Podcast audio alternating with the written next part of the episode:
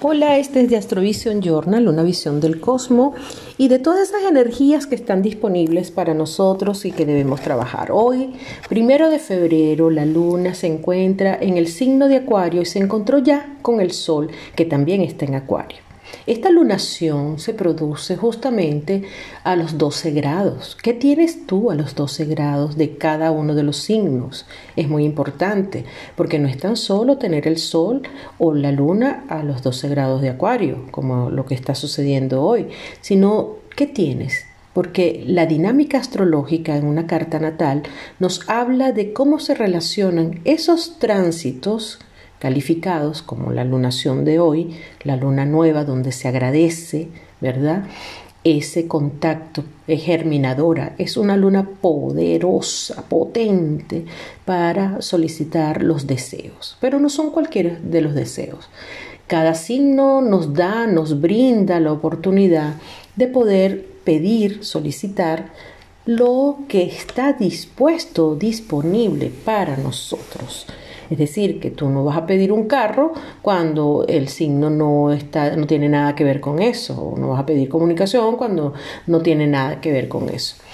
Por eso es que nosotros los astrólogos somos drones. Como drones vemos qué son, cuáles son esas energías y traducimos para ustedes o para las personas que quieran, entiendan de astrología o les interesa el tema de la astrología. Pero lo que nosotros decimos es siempre general. Lo que sí es importante es dónde está cayendo en tu carta natal esta lunación, este inicio del año del tigre de agua. Se despide, o ya se despidió definitivamente, el buey hasta dentro de 12 años, como un ciclo de Júpiter.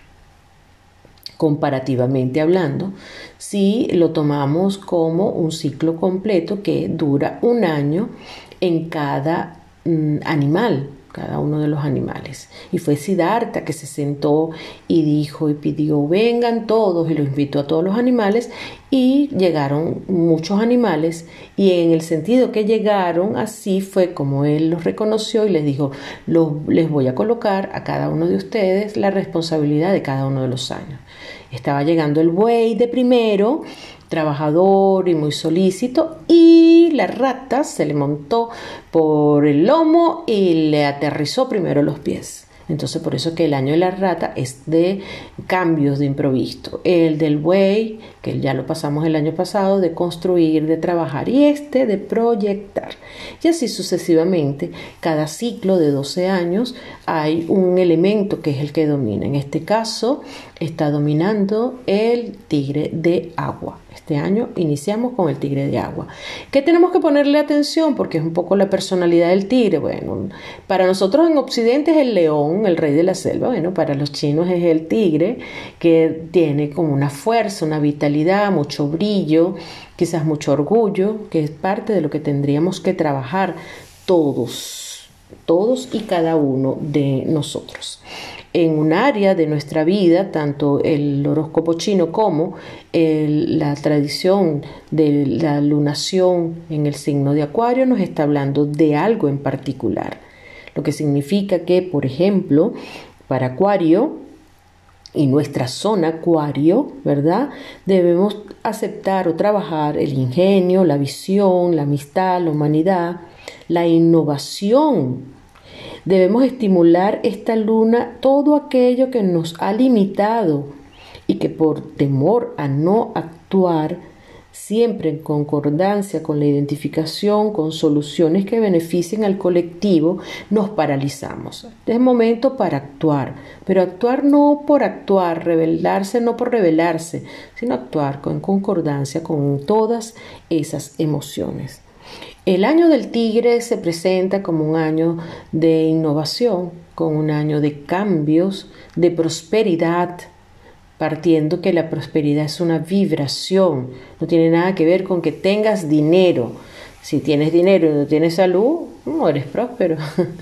si tienes dinero y no tienes gratitud, no eres próspero.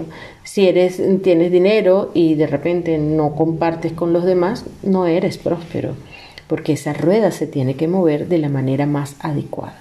Yo los invito a que realicen un ritual maravilloso, poderoso, Los invito a que los que no tienen pueden adquirir a través de Amazon La gratitud de la luna nueva de Jacqueline Rivas y Fernando Fermín, que es la libreta de la serie de Astrovision Journal, que es una libreta donde hay rituales para cada luna nueva.